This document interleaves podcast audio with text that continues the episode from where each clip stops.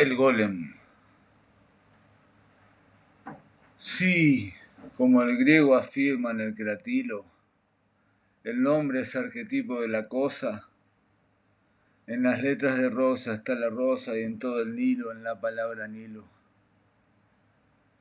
Y, hecho de consonantes y vocales, habrá un terrible nombre que la esencia cifre de Dios y que la impotencia guarda en letras y sílabas cabales.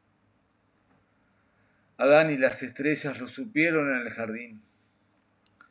La rumbre del pecado, dicen los cabalistas, lo ha borrado y las generaciones lo perdieron. Los artificios y el candor del hombre no tienen fin. Sabemos que hubo un día en que el pueblo de Dios buscaba el nombre en las vigilias de la judería. No a la manera de otras que una vaga sombra insinúan en la vaga historia. Aún está verde y viva la memoria de Judá León, que era rabino en Praga.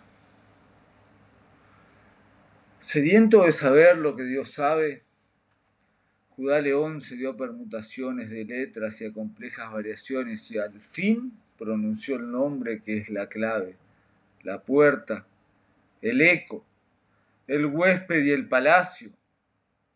Sobre un muñeco que con torpes manos labró para enseñarle los arcanos de las letras, del tiempo y del espacio.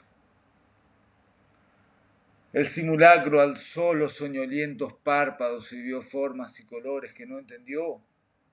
Perdidos en rumores y ensayó temerosos movimientos. Gradualmente se vio, como nosotros, aprisionado en esta red sonora de antes, después, ayer, mientras, ahora, derecha, izquierda, yo, tú, aquellos, otros.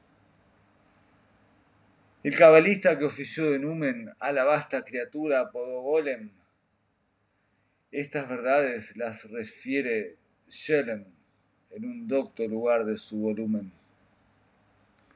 El rabí le explicaba el universo. Esto es mi pie, esto es el tuyo, esto es la soga.